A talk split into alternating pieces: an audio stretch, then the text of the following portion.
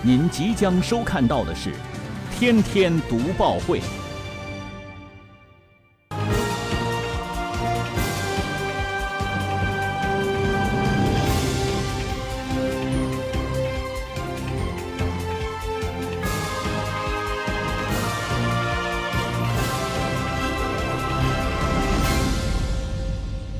新闻有态度，做有态度的新闻。大家好，这里是天天读报会，我是陈凯。好，我们回到今天的节目，我们首先来了解一下各省市的工资最低标准情况。近日，安徽省调整了最低工资标准，月最低工资标准上调三十元。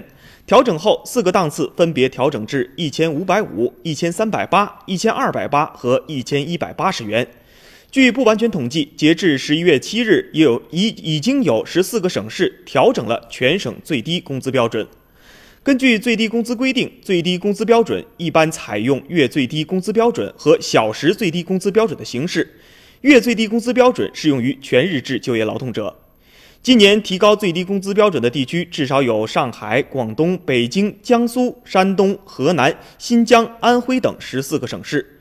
在最低工资标准上调后，目前上海、广东、北京、天津、江苏、浙江这六个省市月最低工资标准已超过两千元。上海以两千四百二十元每月的最低工资标准位居各省市的首位。在小时最低工资标准方面，北京、上海、天津、广东的小时最低工资标准超过二十元大关，其中北京小时最低工资标准全国最高为二十四元，上海次之为二十一元。